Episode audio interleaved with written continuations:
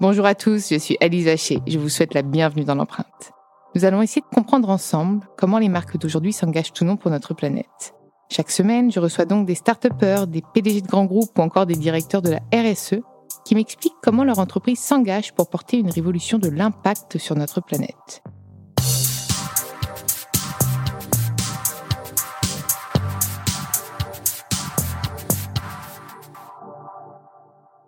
Et avant de commencer cet épisode, je souhaite vous présenter le nouveau partenaire de l'empreinte. Dans ce nouvel épisode de l'empreinte, j'ai le plaisir de recevoir Arthur Aubeuf. Donc avec moi, je pense qu'on peut monter un ranch, c'est ce qu'on se disait tout à l'heure. Ouais, ça me semble une bonne idée. On va créer une famille. Euh, un des fondateurs de Time for the Planet. C'est une initiative qui vise à collecter un milliard d'euros pour euh, créer 100 entreprises pour lutter contre le réchauffement climatique. Hmm. Salut Alice. Salut. Salut Merci pour l'invitation. Welcome dans ma famille aussi. Ouais. Euh, alors, faut que tu, parce que là, tu me dis que ça fait qu'un an que vous êtes lancé et tout le monde parle de vous. Hein. Donc, tu vas devoir m'expliquer comment est née l'initiative. On va déjà commencer par là, parce que je vais avoir 12 000 questions. On va commencer par ça. Avec plaisir. Bah, écoute, on est six cofondateurs. On a tous monté des boîtes depuis une dizaine d'années dans plein de secteurs. Et en gros, euh, il y a deux ans, on a pris conscience de l'ampleur de l'urgence climatique en découvrant notamment les rapports du GIEC, euh, euh, plein de conférences. On sait qu'il y a un problème, mais on n'avait pas pris conscience de l'importance du truc. Parce que vous étiez tous dans l'écologie ou pas du tout? Pas du tout, du tout. On était, euh, il y en a qui vendaient des logiciels SaaS. Moi, j'étais dans le digital, dans les applis smartphones. Donc vraiment, on n'est pas du tout euh, des écolos de la première heure. On a juste, comme un peu tout le monde, pris conscience qu'il y avait un problème. Et en tant que simple citoyen, on a essayé d'abord d'agir. Et ce que tu vois très vite, c'est que une fois que tu t'es acheté une trottinette et que tu as pissé sous la douche, bon, bah, il te reste pas un million de solutions et tu regardes euh, tes amis euh, dans le blanc des yeux. Quoi. Et même la trottinette, en vrai, c'est pas optimal. Hein. Bah, euh, ça dépend lesquelles. Voilà, c'est ça. si c'est une trottinette qui marche avec ta force physique, ça va. Mais du coup, on s'est dit, mais en fait, en tant que citoyen, on nous parle tous les jours du plus grand challenge de l'histoire de l'humanité, mais on n'a rien, quoi. On n'a pas d'outils pour lutter contre ça. Et nous qui venions du monde de l'entreprise, on s'est dit, bah, l'entreprise, par définition, ça transforme nos modes de vie à très grande échelle et on nous demande de transformer nos modes de vie à très grande échelle. Donc, est-ce qu'on peut pas transformer l'entreprise en une solution plutôt qu'en un problème, comme on nous en parle depuis, euh, depuis toujours maintenant? Et nous, notre conviction, c'est que bah, bien sûr, l'entreprise, si on la paramètre différemment, si on la pense différemment, c'est l'arme la plus puissante qu'on peut utiliser, nous, en tant que simples citoyens, pour lutter à grande échelle contre le dérèglement climatique. Et c'est ce que fait Time. Et comment vous vous êtes rencontrés tous les six? Eh bien, autour de cette idée que l'entreprise pouvait être la solution, en fait, on a tous commencé à monter une initiative plus ou moins similaire dans nos coins.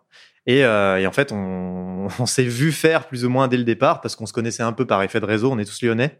Et on s'est dit, bah là, on est euh, six connards qui essayent de faire un truc similaire dans nos coins. Est-ce qu'on serait pas six connards plus intelligents si on le faisait ensemble? Voilà, ça nous a permis de nous rencontrer autour de cette idée. Et aujourd'hui, comment, comment ça fonctionne? Parce que même comment vous vous rémunérez Puisque si ça reste une initiative. ouais, on se rémunère pas pour l'instant. En gros, on a la chance d'avoir tous vendu nos boîtes et d'être dans des situations entrepreneuriales qui nous permettent de faire du consulting. Ce qui fait qu'on a pu faire net Time for the Planet. D'accord, donc c'est en, en, parallèle, à côté, vous avez tous un job encore? Non, non, non, non, on est à 100% sur Time. Ah ouais. Mais par contre, euh, il est possible qu'un jour on se rémunère avec Time. Simplement, pour l'instant, on le fait pas parce qu'on sait qu'on aurait trop d'influence sur euh, la levée de fonds en cours. Si on devait euh, verser six salaires maintenant, ça aurait aucun sens. Et les conditions dans lesquelles on est nous permettent de lancer Time. Et donc concrètement, donc là, vous, cherchez à, ah ouais, non mais je trouve ça fascinant. Donc à collecter un milliard, vous en êtes où sur ces un milliard? Alors juste, je vais faire une petite phrase pour expliquer ce qu'on fait. Ah oui, c'est vrai parce que. En gros, moi j'aime bien dire qu'on est un plan d'urgence qui permet à tous les citoyens du monde d'agir contre le dérèglement climatique à grande échelle. Et ce qu'on fait, c'est qu'on crée des entreprises. Toutes nos entreprises, elles sont pensées et paramétrées pour lutter contre le dérèglement climatique. Et au quotidien, on détecte des innovations à impact contre les gaz à effet de serre, c'est notre vertical. On recrute des entrepreneurs pour trouver des modèles économiques viables à ces innovations, parce que on est convaincu qu'il faut marier écologie et économie. Et Time for the Planet, ce mouvement que tout le monde peut rejoindre à partir d'un euro, ça chapeaute l'ensemble et ça finance ça pour accélérer et maximiser le déploiement. Ok, donc si je comprends bien, c'est vous qui créez les startups ou alors est-ce qu'il y a des startups naissantes qui ont besoin de financement qui peuvent venir souscrire à Time for the Planet? En fait, le constat qu'on a fait au départ, c'est que tu as plein de mecs qui sont des innovateurs brillants, qui font des trucs qui peuvent changer la donne au niveau mondial, mais ça ne passe pas dans notre quotidien à tous sous forme de biens et de services. Et en fait, on en a rencontré beaucoup au début puisqu'on est allé voir ces gens et on s'est dit mais pourquoi est-ce que ces trucs-là ne sont pas déployés à grande échelle? Alors on se demandait si c'était parce que les mecs c'était peut-être des géo trouve tout ou des mecs qui respectent pas les lois de la thermodynamique. En fait, c'est juste parce que c'est pas des entrepreneurs. Ils n'ont pas la volonté de trouver des modèles économiques où ils ne savent pas faire et ça bloque vraiment. Et cette thèse, on la vérifie plus que jamais aujourd'hui parce qu'on reçoit des trucs qui sont incroyables mais les mecs arrivent et nous le pitchent super mal, on comprend pas. Et en fait, quand on creuse, on se rend compte qu'il y a un vrai truc à faire. Et nous, en face de ça, on était nous-mêmes des entrepreneurs en quête de sens et on connaît des entrepreneurs mille fois meilleurs que nous qui cherchent à créer des boîtes engagées et qui ne savent pas par où partir. Et là, on s'est dit, mais il faut, euh, faut faire Donc matcher vous ça. allez les modeler en fait, c'est-à-dire que c'est cette, euh, ce diamant brut qui sait pas trop comment pitcher, Ouais. vous allez quand même lui dire, ok, nous on signe avec toi Mm. et on va t'accompagner. En fait, on cofonde vraiment la boîte. Donc vraiment, D'accord, on donc vous avez des parts, eux. en fait c'est ça. Donc vous avez des parts dans toutes ces startups. C'est ça. En fait, c'est vraiment. Plus tard, on va pouvoir vous rémunérer. C'est une boîte qui crée des boîtes. Mais par ça. contre, on a deux gros leviers. Le premier, c'est que c'est 100% communautaire. Donc, on est un mouvement, tout le monde est copropriétaire associé de Time for the Planet. Donc, tous les gens, à partir d'un euro, font partie de l'aventure vraiment. Ils sont aux assemblées générales, ils votent pour les décisions. Aujourd'hui, ils sont 17 000. Et en même temps, euh, on utilise l'open source. Donc, on partage gratuitement toutes nos innovations, toutes nos entreprises pour créer des marchés et pas juste des boîtes. Donc les décisions sont prises à l'unanimité parce que nous, on pense que, avec tout le monde parce qu'on croit en la sagesse des foules. En revanche, si t'as un mec qui s'oppose à tout, bon bah c'est Gérard dans son coin. Écoute Gérard, nous on n'a pas de souci avec le fait que tu sois ronchon. Hein, ça n'influencera pas les 17 000 autres personnes qui sont avec toi. Quoi. Ok, et alors, euh, et donc moi demain, je peux devenir actionnaire donc en mettant simplement un euro. Hum, en Donc une tu as besoin d'un milliard de personnes juste, Ouais, bah, et c'est bon? bah, idéalement, euh, je pense que ce sera difficile d'aller chercher un milliard de bien dire personnes. juste comme ça, Mais- ça, minimise complètement la, la chose. Moi, s'il y a un milliard de mecs qui viennent, avec grand plaisir. Mais aujourd'hui, on a beaucoup de citoyens. Et ce qui se passe, c'est que maintenant, il y a des grosses entreprises qui rentrent. Euh, demain, on fera euh, sûrement un produit financier sur les marchés sans retour sur investissement. Donc, on jette un peu des pavés dans la mare. Quand on a commencé Time, euh, on n'a pas pu euh, aller sur les sites de crowdfunding parce que ça correspondait pas aux critères, parce qu'il y en a plein qui nous disaient ça marchera pas, il n'y a pas de retour sur investissement, personne va investir. Du coup, on a créé nous-mêmes notre crowdfunding sur notre site et euh, très rapidement, on a eu plein de gens qui, sont, qui ont commencé à s'associer, alors que tout ce qu'ils ont à y gagner, mais pour nous, c'est essentiel, euh, c'est de tabasser les gaz à effet de serre. Et ces grosses entreprises qui souscrivent, comment, Comment ça se passe? Ouais, comment ça se passe? Bah, c'est hyper là, simple. je pense que je, suis sûre qu'il va y avoir des directeurs RSE qui vont nous écouter, donc peut-être que ça peut les intéresser. Bien sûr, bah en fait, on a créé ce qui s'appelle le Climate Deal. C'est juste une offre pour les entreprises, mais finalement, elles deviennent associées actionnaires comme tous les particuliers aujourd'hui. Comme Greg. Non, on avait dit quoi, Gérard Comme, Comme- Gérard comme le Gérard. Elles seront aux côtés de Gérard à l'AG et, et ce sera vraiment un plaisir. Et ce qui est intéressant pour elles, c'est un, déjà, elles luttent pour de vrai contre le dérèglement climatique parce que nous, on arrive à avoir un impact, en tout cas, c'est notre objectif, qui est démultiplié du fait qu'on utilise tout l'argent, on le réinvestit systématiquement pour recréer des boîtes. Donc, on utilise la force des entreprises qui est de créer de l'argent pour réinvestir cet argent. Pour nous, euh, on décide du monde de demain chaque fois qu'on utilise de l'argent et euh, chaque fois qu'on dépense un euro, on vote pour le monde de demain. Et cette force qu'ont les entreprises à créer du capital, euh, on trouve que c'est splendide et que ça peut vraiment être une arme extrêmement efficace. La deuxième chose, c'est qu'ils ont accès aux innovations, parce que nous, on va pas tout financer. Tu vois, on en a reçu 350 là en quelques mois, et en fait, on va financer euh, une ou deux entreprises, allez trois cette année. Mais tout le reste, ben, c'est des trucs cool quand même, et c'est intéressant de peut-être leur donner des possibilités d'aller plus loin. Et ces grands groupes souvent sont en recherche de ça. Et puis après, la dernière chose qui est quand même hyper intéressante pour euh, pour les boîtes, c'est que nous, on a créé une structure horizontale parce qu'il y a plein, plein de gens qui nous ont dit Putain, moi j'ai envie de m'engager plus que financièrement, j'ai envie de vous filer un coup de main. Ça s'appelle la galaxie de l'action. On n'a pris aucune drogue, on reste juste dans la sémantique. et en gros, ça permet à plein, plein de gens de s'organiser pour créer des choses et euh, agir pour lutter contre le dérèglement climatique en interne. Il y a des planètes qui rassemblent des gens qui ont des compétences communes. En ce moment, tu as des mecs qui sont en train de traduire notre site dans toutes les langues du monde. Tu as des mecs qui appellent tous les nouveaux associés pour leur dire salut, bienvenue dans l'aventure. Euh, tu as des mecs qui corrigent tous les documents qu'on produit par, euh, parce qu'on n'est pas très fort en orthographe. Enfin voilà. Et en fait, ça, c'est complètement fantastique. Tu as 3000 mecs comme ça qui sont impliqués dans la galaxie de l'action. Et euh, mon associé Nico, il, a été, euh, il a fait beaucoup de choses dans les assos, justement. Et il a notamment géré des colonies de vacances, des très grosses colonies. Donc il a vraiment cette euh, vision aussi de comment on fédère une organisation de manière horizontale pour qu'elle soit autonome et qu'elle fasse des choses qui avancent et qui soient basées sur l'action. Et ce qu'on a créé, cette galaxie, ça intéresse énormément les, les boîtes aujourd'hui parce qu'elles se disent, ben, si nous, on pouvait implémenter un truc comme ça, un modèle comme ça chez nous, ce serait hyper efficace pour euh, bah, justement engager nos salariés et avoir une vraie RSE qui aille plus loin que mettre des poubelles jaunes. Quoi. On se croirait dans Star Wars, là. ouais, on aime bien les- la partie planète, ça nous plaît bien. Tu vois Donc c'est mondial, c'est à échelle mondiale. bah, L'idée, c'est que ça soit mondial. Nous, pour l'instant, on Pour est le que en France. national. Hein, ouais. Bah, là, on commence à avoir des associés dans 40 pays, donc ça commence à vraiment euh, se répandre. Mais si tu veux, la force de Time, c'est que tous les gens qui mettent de l'argent, on leur fait bien comprendre. Maintenant, vous êtes copropriétaire, vous êtes associés, et au même titre que nous, vous devez faire grandir ce mouvement. Parce que c'est pas nous, avec nos petits bras, qui allons lever un milliard d'euros et créer 100 entreprises. Par contre, comme on est face à un challenge qui est énorme et qui est le plus fédérateur de notre génération et même, je pense, de l'humanité, on voit que les gens les plus brillants de cette planète ont envie d'aider et ont envie de participer. Et ça, pour nous, c'est le plus gros hack qu'on puisse utiliser pour faire quelque chose qui soit mondial et qui fasse vraiment, vraiment changer les choses, qui ait vraiment un gros impact. Est-ce qu'il y a un cahier des charges commun à toutes les entreprises qui sont créées? Bah ouais, elles doivent respecter l'open source, elles doivent avoir le maximum d'impact possible, donc c'est vraiment là-dessus qu'on les sélectionne. Elles doivent pas avoir des externalités négatives. Si tu as une innovation qui pourrit l'eau, qui pourrit les roches, qui euh, tue la biodiversité, mais qui est hyper efficace euh, par rapport aux gaz à effet de serre, ça nous intéresse pas. Et en fait, encore une fois, on a tout joué sur le communautaire. On a un réseau d'évaluateurs, c'est des gens qu'on forme. On en forme 150 par semaine, ils sont un peu plus de 2000 aujourd'hui. Et ces gens-là, ils viennent présélectionner toutes les innovations qu'on reçoit en fonction d'un certain nombre de critères. Dès qu'ils ont présélectionné ça, c'est un comité scientifique qui prend le relais, qui se réunit tous les mois, euh, tous les trois mois, pardon. Donc là, on a le premier dans 10 jours. Là, c'est 14 personnes, 14 sommités scientifiques qu'on a mis du temps à recruter, qui représentent plein d'institutions, euh, le CNRS Innovation, Dans 10 le jours, CEA. donne, donne une date parce que Le comme 25 euh, mars. Le 25 mars. Oui, effectivement. L'épisode sera sans doute diffusé après Ouais. peut-être. Donc, euh, Eh ben, vous aurez vu les résultats, voilà, Voilà. avant Donc, moi, euh, du coup, euh, introspection futuriste. Mais en tout cas, voilà, c'est l'idée, c'est qu'on a une présélection collective et ensuite on a un comité scientifique vraiment d'experts qui viennent valider que ces innovations, bah, elles sont pas bullshit et qu'elles peuvent passer à l'échelle mondiale. Est-ce que tu as des noms de startups créés justement euh, par Time for the Planet? Bah, pas encore, puisqu'on n'a pas créé les premières. Donc c'est Ah, encore, Bah euh, ouais, carrément. En fait, nous, on a surtout euh, structuré tout ça, mis tout ça en place. On a fait notre appel à innovation. On a reçu plein de dossiers. Et là, on pense qu'on va vraiment accélérer puisque c'est le moment où on va créer notre première boîte. C'est en juin. Mais par temps, contre, j'ai plein d'exemples d'innovation.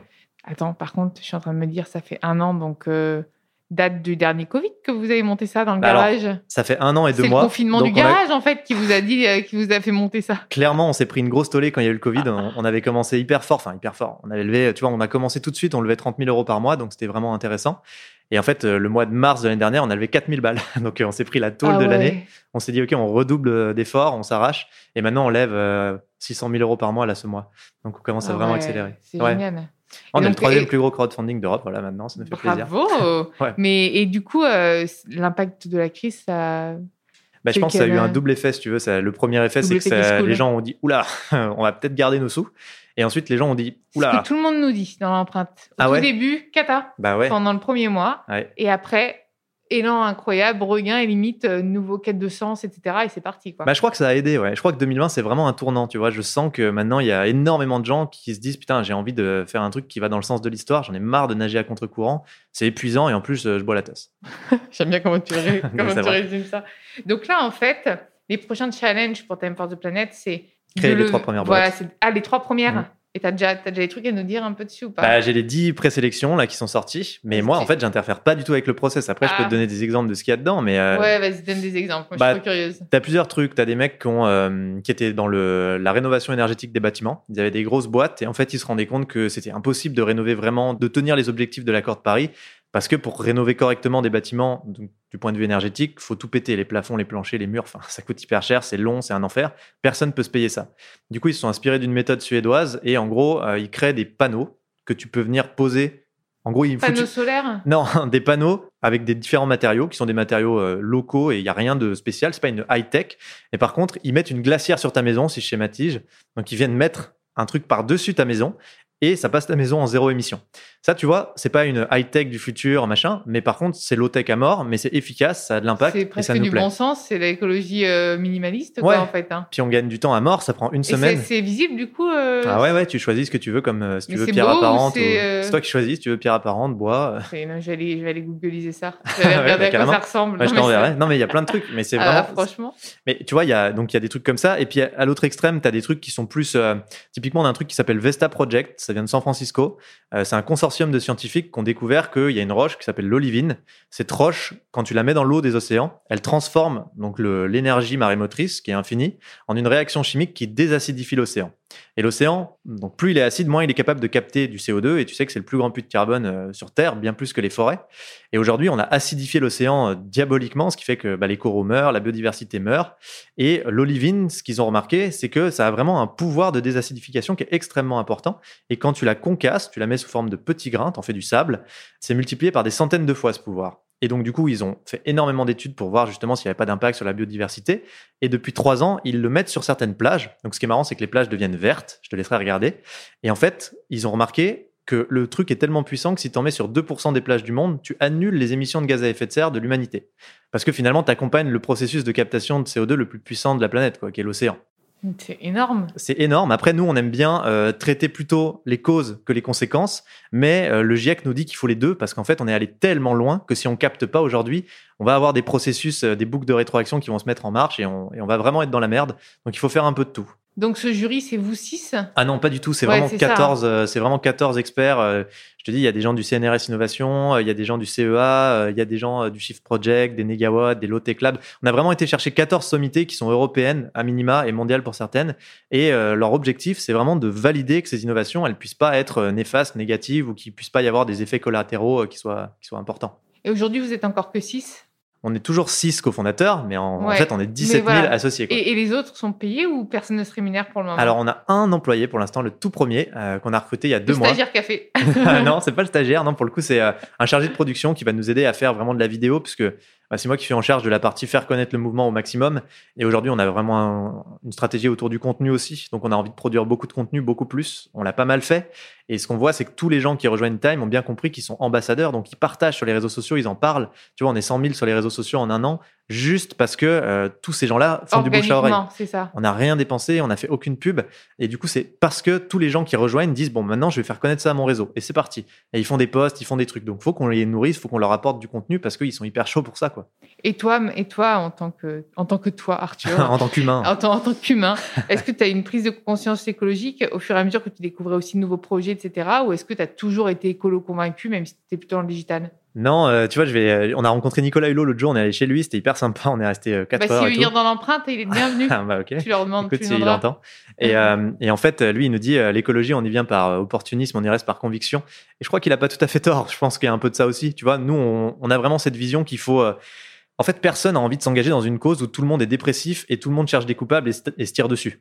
Personne. Enfin, tu vois, nous, nous euh, les premiers, ça ne nous attire pas. Mais par contre, on pense que si on apéroise le changement climatique, qu'on en fait un truc de convivial où tout le monde a envie de venir et où on accuse personne. sympa, quoi, en fait. Ouais. C'est exactement ça. Mais je pense que ça fonctionnera et que les gens, ils, ils kiffent faire ça.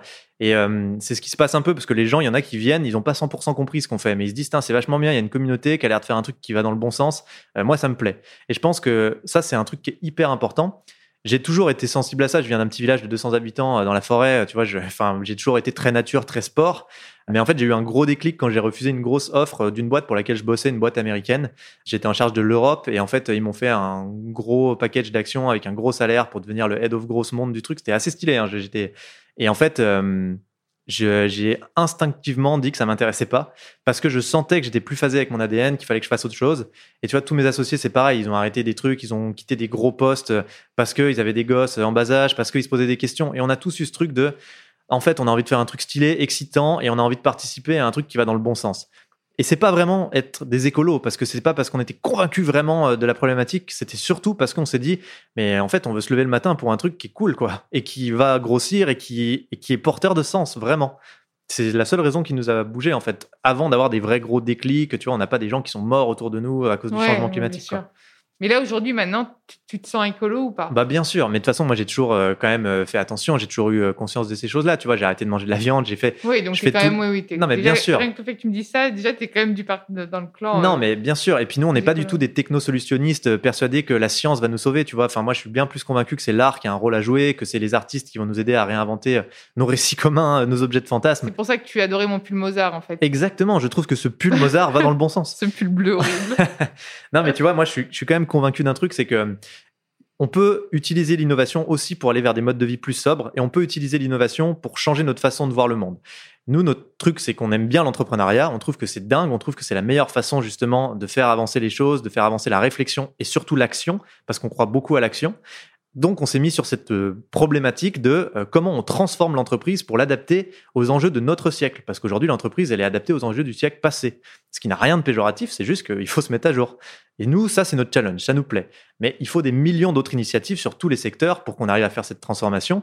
Et on n'est pas du tout convaincu que la technologie va nous sauver. Par contre, on pense que l'innovation, au sens large, au- sens redonner du sens au progrès, euh, ben, cette transition, on la fera pas sans. Une innovation positive. Bien sûr, l'innovation, dans, tu vois, l'innovation, ça peut être aussi réinventer une façon de penser le monde. Mais justement, souvent, quand on parle d'écologie, on pense à régression. Tout le monde se dit, bah, on va régresser. Non, au contraire, on va innover. On va Mais en fait, euh, c'est ça. Ouais, et puis régresser, ça veut dire quoi? Parce que c'est vrai que c'est souvent, aussi. les gens ont l'impression qu'il faut revenir en arrière. Que, etc. Ouais, mais en fait, non. ça n'arrivera pas, ça, je pense. Et, et je pense que là où il faut penser, euh, il faut réfléchir à la chose, c'est est-ce qu'on régresse ou est-ce qu'on avance du point de vue de notre bonheur? C'est avant tout ça qu'on essaye de faire.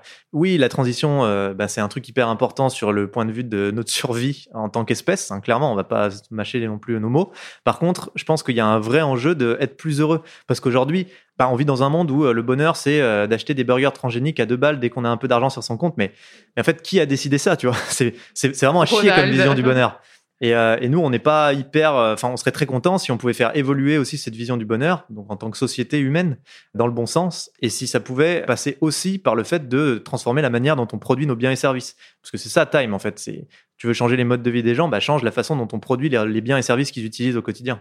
Et si tu avais un message à passer à nos auditeurs, qu'est-ce que tu leur dirais? Climato-optimiste, parce que je pense qu'il faut changer un peu les mots, il faut en inventer. Et je trouve que euh, on peut avoir cette logique de lutter contre le dérèglement climatique sans être un mec casse-couille, chiant à mourir euh, et, qui fait la morale à tout le monde. Donc Gérard, si tu nous écoutes. Gérard. Mais tu vois, on n'a pas de Gérard aujourd'hui. Ce qui est ouf, c'est qu'on a autant le vice-président du MEDEF qu'un mec qui habite en autarcie dans le Vercors, quoi. Et ils sont dans le même mouvement et ils sont associés. Et ça, je trouve ça incroyable. Tu vois, on a Jean-Michel Aulas d'un côté qui est associé et on a euh, Jean Jouzel qui est euh, l'ex-vice-président du GIEC. Mais ça, nous, c'est notre fierté. sur la même plateforme? Non, alors on peut pas faire communiquer les 17 000 hmm. associés. En revanche, ils communiquent dans la galaxie de l'action où ils sont 3000. Ah oui, Star Wars. Euh, exactement. Chewbacca, moi j'imagine Chewbacca qui débarque. Ouais, bah il y a même R2D2 qui met des petits posts et tout. Hein. Il y a du monde. Non, non, mais en vrai, il y a plein de gens qui échangent entre eux. Mais ce qu'on trouve fort, c'est que vraiment, on est sorti de ces clivages où les gens se tapent dessus avec des trucs. Et là, on se dit non, mais en fait, euh, tout le monde dit que Total c'est un grand méchant, mais tout le monde met de l'essence dans sa voiture. À un moment, il faut aussi qu'on soit cohérent. C'est à nous tous de faire l'effort de bouger. Et nous, s'il y a des grands groupes qui investissent dans Time, on est très content parce que bah, on est sur un bateau qui est en train de couler. Il y a des mecs qui viennent, ils nous disent j'ai de quoi construire des chaloupes. Euh, ça serait un peu con de les pendre sur le pont. Euh, je pense qu'on a autre chose à faire que de leur faire un procès. Et puis il y a des gens qui sont vraiment convaincus dans les grands groupes et qui ont vraiment envie de faire avancer les choses. Il faut pas lyncher tout le monde. Non, mais c'est que c'est surtout plus long et plus fastidieux que quand on est un quand on a un business model qui est vertueux bah de oui. base. Bah oui, c'est clair. Quand on a un total, on a tout à revoir. Donc en fait, c'est beaucoup plus compliqué. Moi, je suis entièrement d'accord avec toi. Mais tu vois, moi, je, je, je, le vois parce que je rencontre de plus en plus des gens dans ces grands groupes, mais il y a des gens vraiment convaincus et sincères. Hein. Bien sûr. On les d'ailleurs, non, mais d'ailleurs, ceux qui sont souvent, qui occupent souvent ces postes clés sont étaient d'abord des militants. Bah oui, oui. Du coup, ils s'entourent de personnes militantes parce que eux-mêmes ne le sont pas, et ils ont raison. Mais, euh, mais c'est un travail monstre. Hein, donc, euh. Ouais, je suis bien d'accord. Quand tu as un paquebot euh, pour faire un virage à 180, c'est plus dur que quand tu as ta petite chaloupe avec une râpe. Mais en tout cas, je pense qu'il y a une vraie volonté et qu'on peut aussi aider ces groupes à avancer dans le bon sens parce que bah, chez nous, ils ont un investissement qui est démultiplié par l'open source, par la non-lucrativité et puis qui est un investissement sincère qui pourra jamais être détourné, politisé ou, tu vois, et ça, je pense que c'était le plus gros travail de Time, c'était de créer une structure juridique qui nous permette d'avoir cette indépendance pour qu'on puisse rassembler au maximum et faire en sorte que les gens viennent pas se taper dessus chez nous. Ce qui aurait été un échec assez, assez violent pour nous. Qu'est-ce qu'on peut te souhaiter? Enfin, qu'est-ce qu'on peut souhaiter à Time Alors, euh, c'est vrai que c'est mieux que Time for the Pain. C'est plus simple pour moi. Ça va plus vite, je suis d'accord. Ça va plus vite. Hein, Il n'y a pas de souci. Bah, qu'est-ce qu'on peut nous souhaiter? Franchement, euh, que tous les associés euh, se sentent bien, se sentent fiers de faire partie de ça et, et qu'ils aient l'impression, parce que c'est le cas, qu'ils font avancer les choses en nous rejoignant. Merci Arthur. Merci Alice. Merci à vous d'avoir écouté l'épisode. Comme d'habitude, vous pouvez retrouver tous les épisodes sur toutes les plateformes de podcast. N'hésitez pas à liker, partager, commenter le podcast et proposez-moi des profils aussi inspirants qu'Arthur. Je me ferai un plaisir de les recevoir dans l'empreinte.